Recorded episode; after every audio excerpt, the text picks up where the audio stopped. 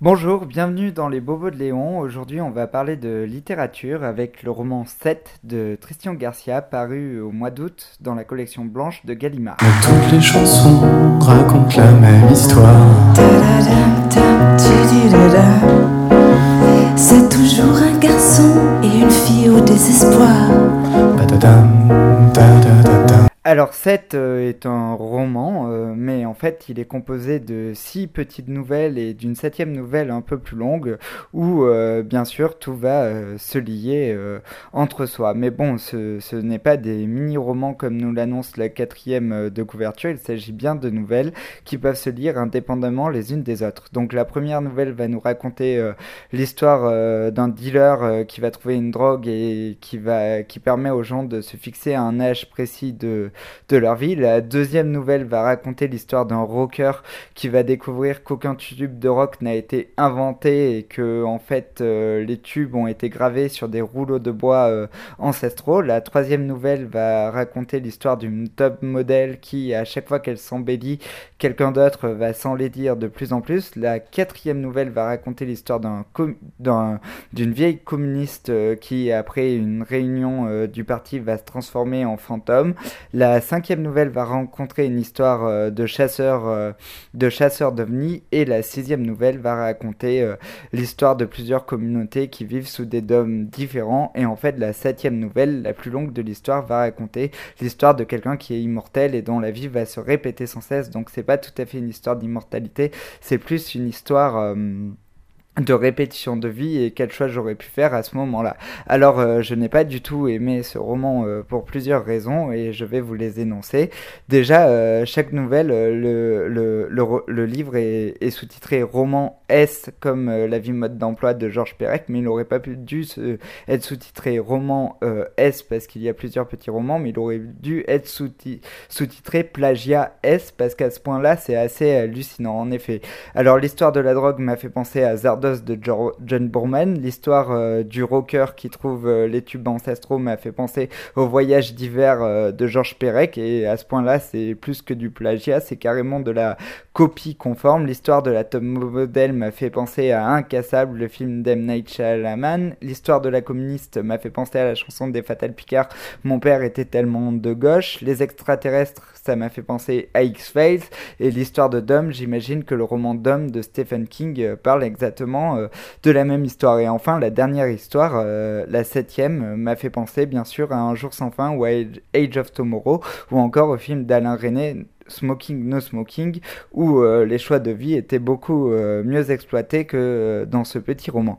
Alors il y a plusieurs choses qui m'ont gêné dans ce roman, bah, notamment le manque d'originalité des histoires. C'est bien de vouloir flirter avec le fantastique, mais encore faut-il savoir l'écrire. Ensuite, dans le style, il y a plusieurs mots qui sont employés de manière maladroite. Par exemple, quand l'auteur décrit le parc de la Villette. Chaque week-end, les joueurs de djembé, les athlètes de capoeira, les mimes, les clowns, les funambules et les joueurs de quilles investissaient les berges populeuses des jardins entre les deux passerelles du parc et je n'étais pas très étonné que des acteurs du cours Florent ou des étudiants en école de cirque s'installent à cet endroit stratégique pour profiter de l'afflux de curieux. Alors on voit bien qu'il décrit euh, plusieurs personnages qui font du cirque et il emploie le mot, euh, le mot quille.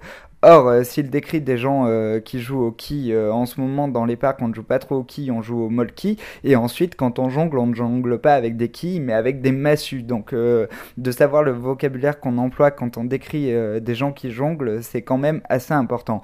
Ensuite, dans le chapitre sur l'ufologie, à un moment donné, il parle de quelqu'un qui écrit euh, de la science-fiction et il en parle de cette manière. Ils aidaient également les Lermans lorsque le malheureux Philippe, qui écrivait de la mauvaise science-fiction sous pseudonyme pour les éditions Fleuve Noir, ne parvenait pas à payer son loyer. Alors je vois pas pourquoi ce personnage écrirait euh, des mauvais romans de science-fiction pour Fleuve Noir. Il y a aussi eu euh, des bons romans euh, dans la collection Fleuve Noir et je trouve ça complètement bête de décrire un personnage avec ce seul trait de caractère et un peu méprisant pour les gens qui aiment la science-fiction alors que Tristan Garcia s'essaye à la science-fiction mais il n'y arrive même pas dans tout son roman, donc c'est un, un, peu triste. Ensuite, il y a autre chose qui m'a énervé, c'est que dans le dernier chapitre, il y a plusieurs personnages qui sont des, euh, comment dire, des gens qui vivent à la campagne ou des fils de boucher, des prolétaires. Il ne leur donne même pas de nom. Ça veut dire quoi ça Qu'ils sont pas assez dignes d'avoir un nom et un prénom, ces personnages? Ça m'a, ça m'a beaucoup gêné. Ensuite, euh, le personnage qui revit ses vies plusieurs fois euh, va devenir écrivain et il va dire ces mots-là.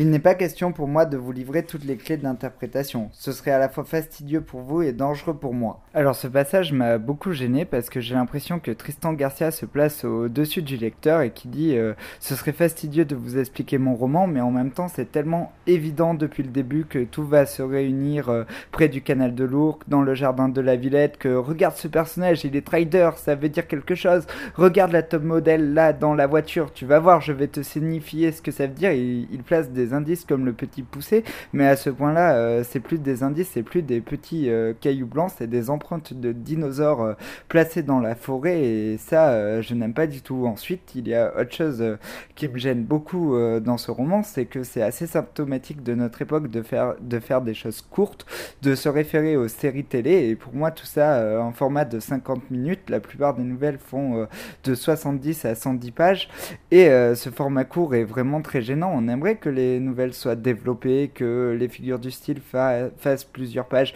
Or, il n'y a pas beaucoup de figures de style euh, dans ce roman et la seule idée littéraire qu'il y a, c'est couper des phrases en deux d'un chapitre à l'autre.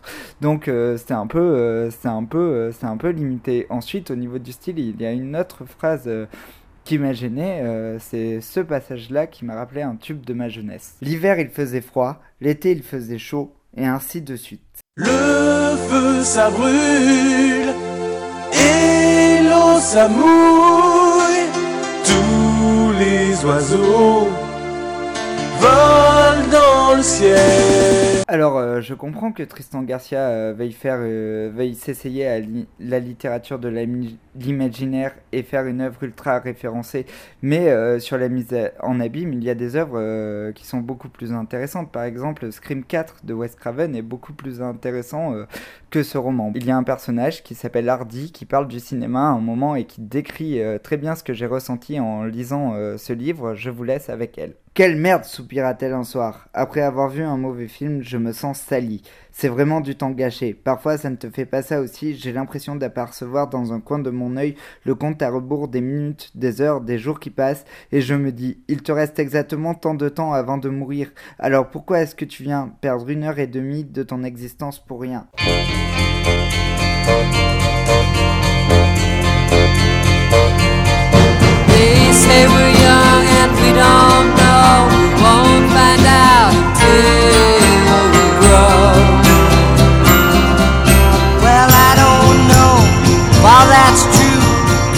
got me, baby, I got you.